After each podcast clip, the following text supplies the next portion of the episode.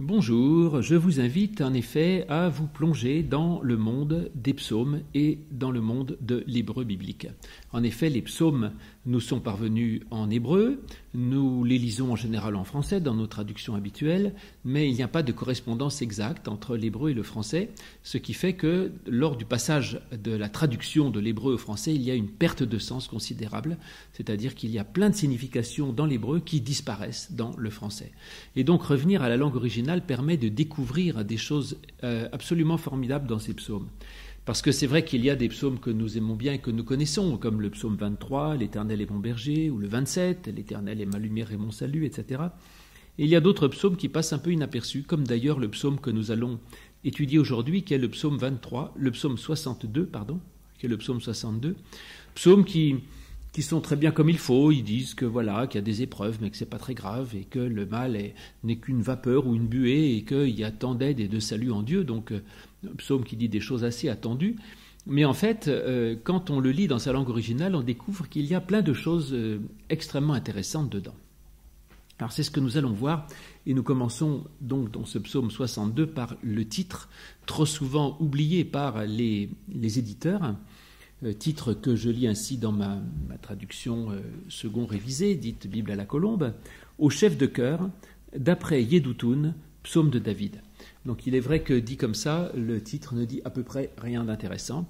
On, dit en général dans les commentaires que c'est une, une, indication hymnologique, c'est-à-dire que c'est un psaume pour le chef de chœur, pourquoi pas, parce que les psaumes étaient euh, chantés autrefois, et ensuite que c'est pour Yedutun, alors, euh, c'était effectivement un chef de chœur, un chef de chœur que dont, dont, on entend parler dans 1 Chronique 25 ou dans 2 Chroniques 5 aussi, l'un des trois chefs de chœur qui sont cités dans ce livre des Chroniques et dans d'autres endroits. C'est donc un personnage euh, qui, euh, qui avait pour rôle de chanter les psaumes.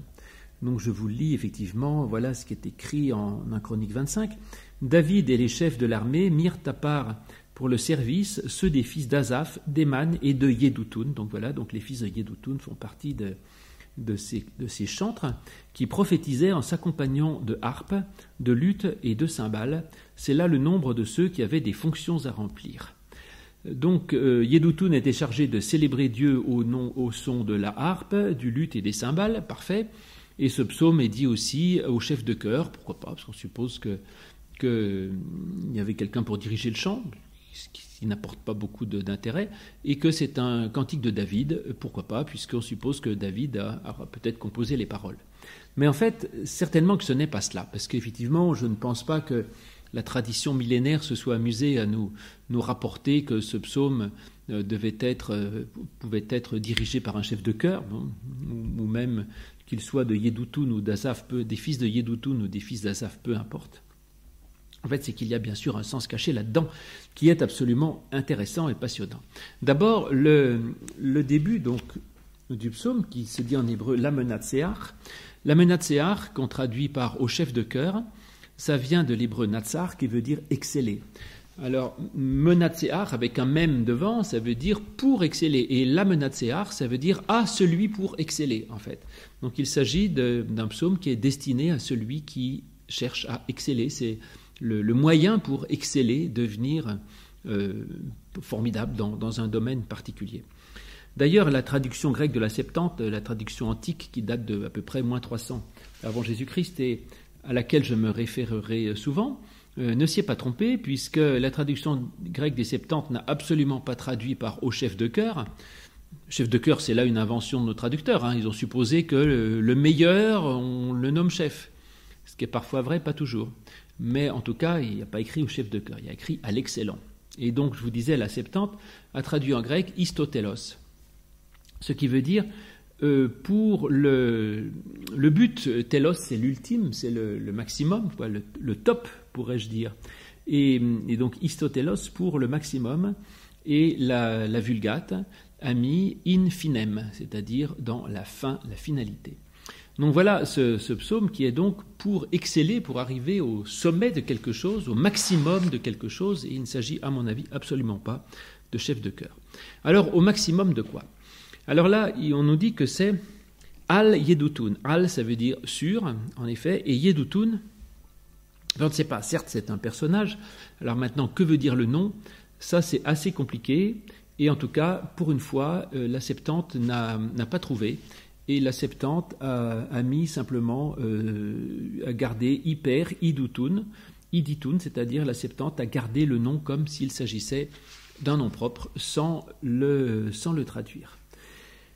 Alors cela dit, on peut quand même euh, chercher à aller plus loin et dire que euh, ce iditun, idutun, que l'on avait déjà vu au psaume 39, avec une petite différence, parce qu'au psaume 39, c'était euh, un, un le yedutun, c'est-à-dire un a yedutun, ici c'est al yedutun sur yedutun, ce qui est assez étonnant, parce que on comprend que ce soit un psaume pour, enfin a, qui soit a des yedutun, le psaume de yedutun et le cantique de David, mais en fait là c'est sur yedutun, alors Yedutun, on pense que la seule étymologie à peu près plausible, ce serait que ça vienne de yada, et yada ça veut dire louer, euh, confesser, euh, rendre grâce, autrement dit. Et donc Yedutun, c'est le spécialiste de la louange. Et d'ailleurs, je vous ai lu tout à l'heure en 1 Chronique 25 que, c'était un des rôles fondamentaux de ceux que David avait mis à part pour euh, la louange de Dieu, autrement dit, pour prophétiser, c'est-à-dire dire la parole de Dieu, et avec des harpes et des luttes et des cymbales. Et donc Yedutun, c'est le spécialiste de la louange. On pourrait dire que plutôt que de dire au chef de chœur sur Yedutun, c'est à celui qui excelle sur le fait de pouvoir louer Dieu euh, de, mille manières. Donc c'est un psaume qui est pour l'excellence de la louange.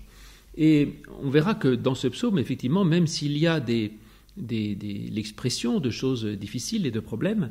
Néanmoins, ce n'est pas un psaume de lamentation, mais c'est un psaume véritablement de louange, et il faut le comprendre comme ça. Et le dernier mot de, de ce prologue-là, de ce titre, c'est Mismor le David. Mismor, ça veut dire pour chanter, Zamar, ça veut dire chanter, donc chanter la louange, encore une fois. Donc Mismor, c'est pour chanter, c'est un pour chanter le David de David, donc cantique de David. Et David, ça, nous l'avons déjà vu aussi, c'est un nom commun, certes, mais c'est un nom propre, certes, mais c'est aussi un nom commun, puisque David, en hébreu, ça veut dire l'amour.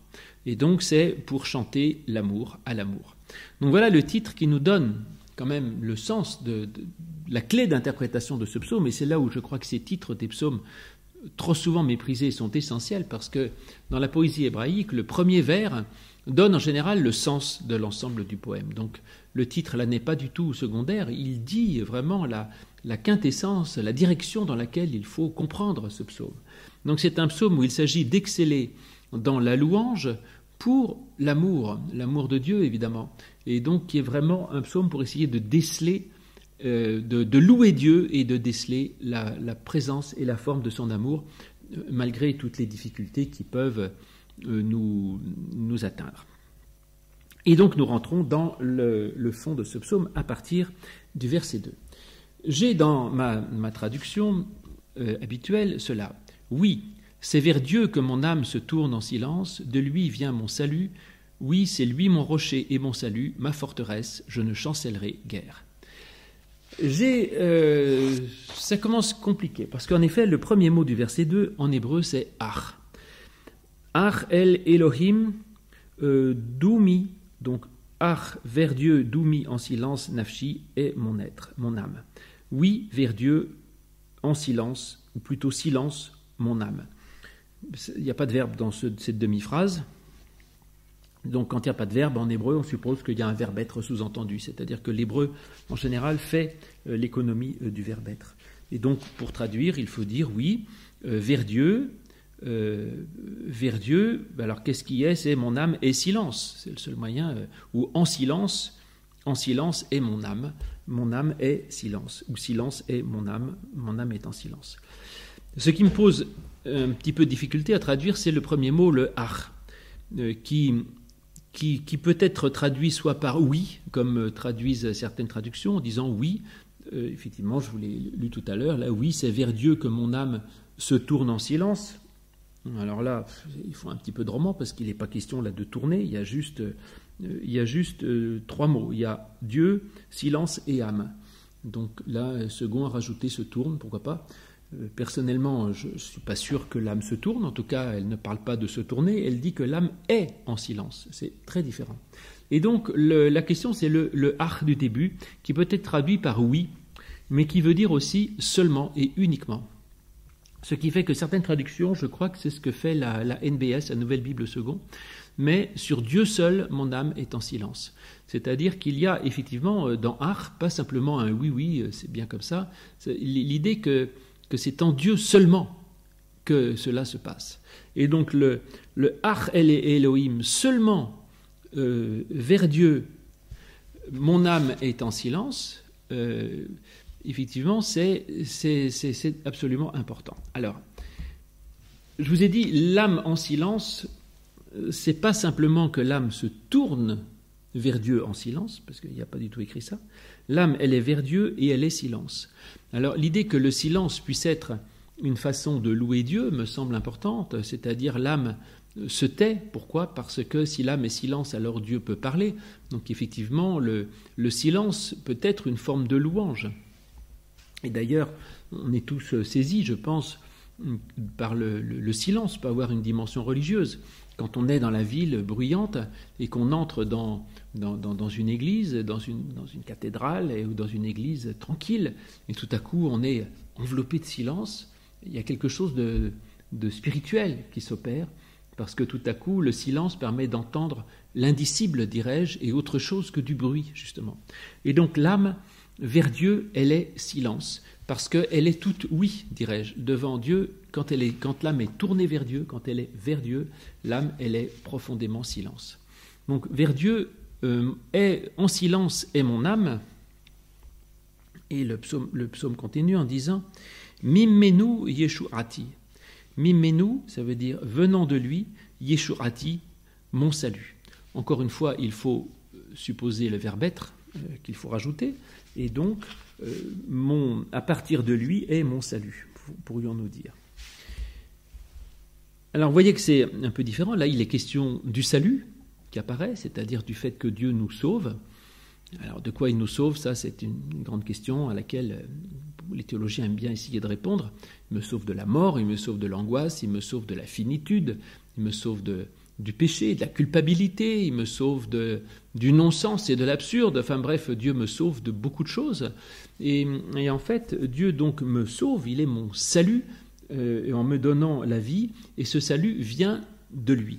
Et il vient de lui parce que auparavant, moi, je me suis tourné vers lui et que j'ai fait silence, et que c'est dans ce silence de l'écoute de Dieu que pourra venir le salut qui m'est donné.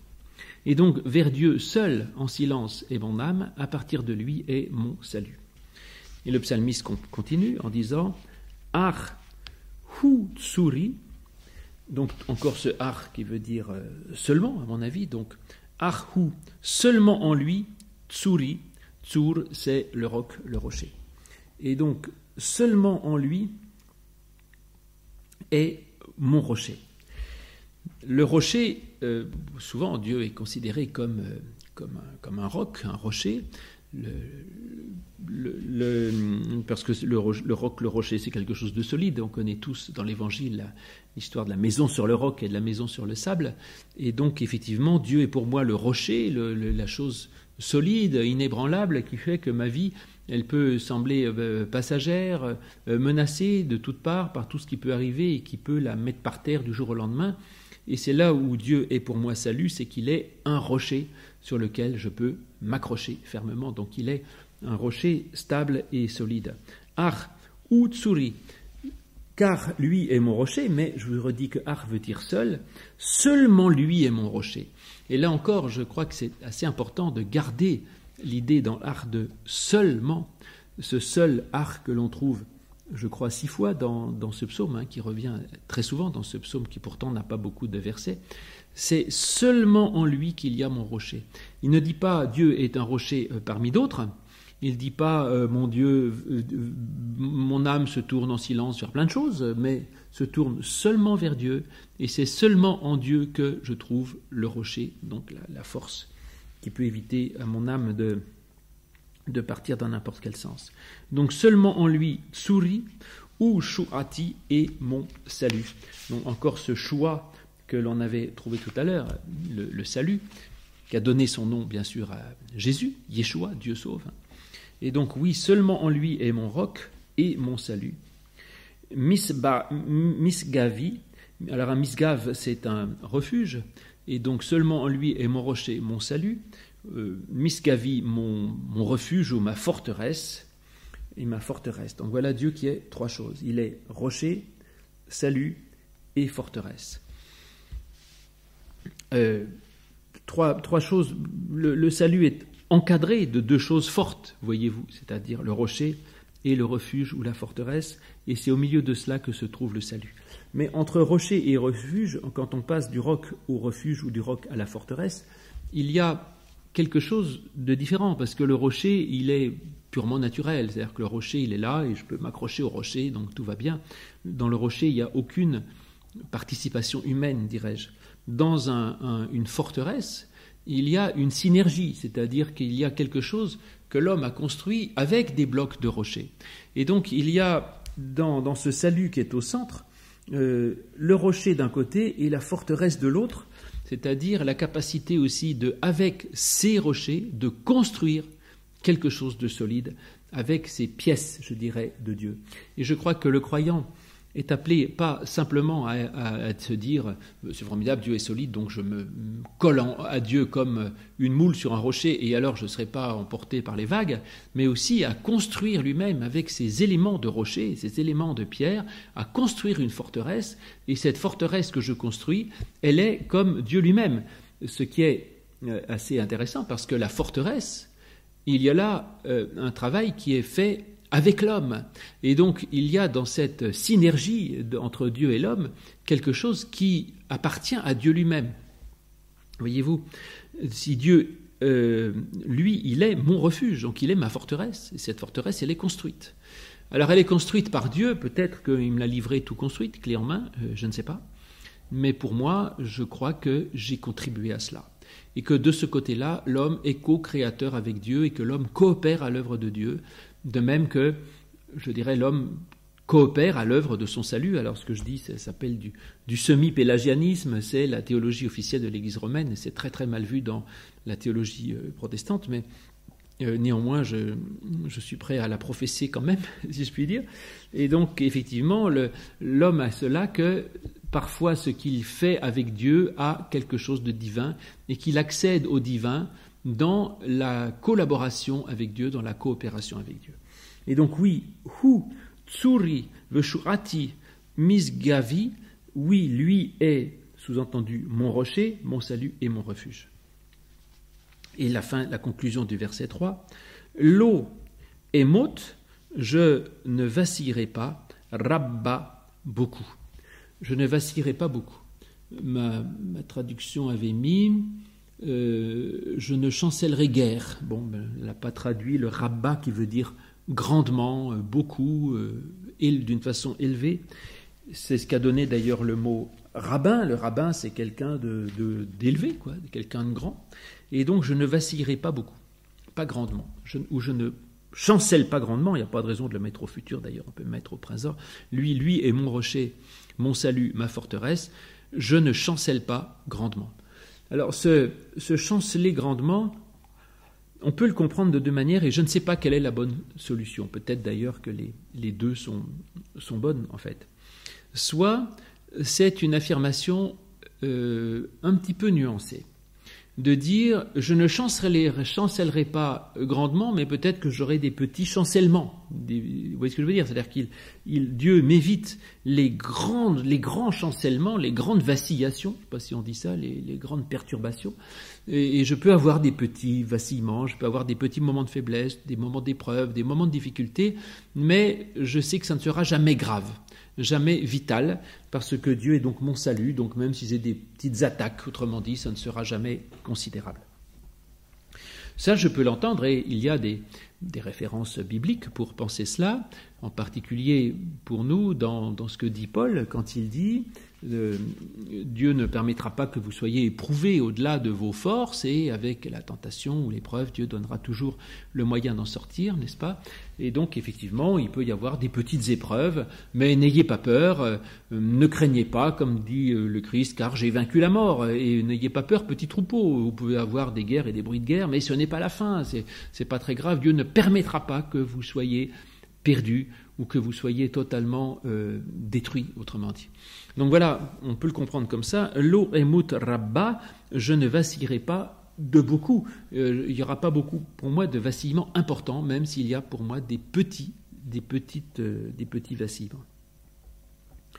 Ou alors, autre solution, c'est de dire je ne, je ne vacillerai pas rabba euh, énormément, je ne vacillerai pas euh, du tout, autrement dit. C'est-à-dire que ce, rabat se, euh, renverrait pardon, au fait de ne pas vaciller. C'est-à-dire que d'une façon immense, je ne vacillerai pas. C'est-à-dire, voilà, la, chose essentielle, considérable, énorme, c'est que je ne vacille pas et que par conséquent, il y a là quelque chose d'essentiel et que la, évidemment, c'est un immense salut, si vous voulez, que, Dieu donne. Alors, je ne sais pas, je pense que c'est plutôt la première solution qui est la bonne. En fait, ne serait-ce que parce que on, retrouve au verset 7 exactement la même formule, mais cette fois, euh, il n'y a plus le rabat. Et par conséquent, il dit simplement euh, je ne vacillerai pas et qu'il y aurait une sorte de progression peut-être, on, la verra un peu plus tard dans ce psaume. Au début, il dit simplement euh, Dieu m'épargnera, j'ai confiance, je crois que même si j'ai des difficultés, je ne coulerai pas totalement.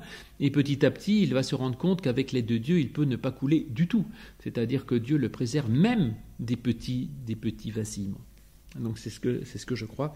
Il y aura donc un progrès que euh, nous verrons un petit peu plus tard. Au verset 4, j'ai donc, moi, dans ma Bible, cela. Jusque à quand euh, vous, donc là, on change un petit peu de sujet, où tout à coup, le, psalmiste s'adresse aux, méchants, pourrions-nous dire. Jusque à quand vous jetterez-vous sur un homme, chercherez-vous à le tuer, comme une muraille qui penche, comme une clôture qui se renverse? Oui, ils tiennent conseil pour le renverser de son poste élevé, ils prennent plaisir au mensonge, ils bénissent de leur bouche et maudissent intérieurement. Pause. Alors là, je dois vous avouer par avance que ces versets 4 et 5 sont extrêmement compliqués. Extrêmement compliqués, extrêmement difficiles, extrêmement compliqués à, comprendre, à, interpréter. Et, et vais-je vous dire, cette difficulté fait partie du texte et de la signification du texte. On, l'a déjà vu dans les textes précédents, dans les psaumes précédents, quand les psaumes sont compliqués, quand le texte est raboteux, quand il utilise un vocabulaire rare, ce n'est pas pour rien. Il y a au contraire, et on l'a vu, je ne sais plus quand, il y a peut-être c'était peut-être le psaume 60 ou vers là, il y avait un psaume qui au contraire était d'une simplicité enfantine. Enfin, c'était assez étonnant, un psaume que peut lire un débutant euh, en, langue hébreu, d'hébreu biblique de première année euh, connaît tous les mots, enfin le traduit, on le lit à vue, si vous voulez. Et inversement, il y a des psaumes où chaque mot sont des mots épouvantables qui, se passent, qui l'on trouve trois fois ou quatre fois dans toute la Bible, que personne ne connaît, avec des formes de phrases alambiquées qui font que le sens même de la phrase est à peu près incompréhensible. Et je crois que l'impression que donne la lecture du texte déjà dans la langue originale fait partie du sens. Donc là, on tombe tout à coup dans ce, cet appel, cet, exergue finalement au, au méchant, euh, cette espèce de complication euh, montre que le mal est déjà quelque chose de compliqué, mais que aussi d'une certaine manière on est complice de ce mal, c'est-à-dire qu'on est pris dedans, on est pris dedans et on ne comprend pas tout et ça rend les choses compliquées, tout ça est emmêlé, rien n'est simple, il n'y a pas les bons d'un côté, les méchants de l'autre, Dieu d'un côté qui enlève le mal, mais tout cela est quelque chose d'extrêmement compliqué et c'est pour ça que j'aime euh, particulièrement ces versets 4 euh, et 5 qui, qui essayent de dénoncer le mal, mais en fait on ne comprend pas très bien ce qu'ils dénoncent et qui est dénoncé et de quoi, et est-ce qu'il s'agit de nous ou d'autres, enfin vous allez voir, c'est assez difficile. Et donc au verset 4, jusque euh, ad ana, jusque, bon, jusque Bonne question déjà. Jusque quand je vous, je vous rappelle que euh, dans ma traduction, j'avais jusque jusque quand vous jetterez-vous sur un homme et chercherez-vous à le tuer On va rentrer dans le détail plus tard, allons-y. Jusque à quand, admettons Jusque quand euh, te haute tout. Te haute tout, c'est se précipiter. Pourquoi pas, mais je vous l'ai dit tout à l'heure, c'est un mot rare. En fait, euh, hata, on ne sait pas ce que ça veut dire. Et donc, c'est un apax dans l'Ancien Testament. Ça n'apparaît que là, et donc on ne sait absolument pas ce que ça veut dire. Donc, jusque à quand, je ne sais pas ce que vous faites, al-ish sur un homme. Jusque à quand feriez-vous quelque chose contre un homme? Tirtsehu, vous le tuez. Ça ne veut rien dire, puisque, comme je vous dis, on ne sait pas ce que, jusque à quand quoi. Alors, là, comme on ne sait pas, on est allé voir dans la Septante. Et la Septante a mis Eos poté, epititheste, ep anthropon.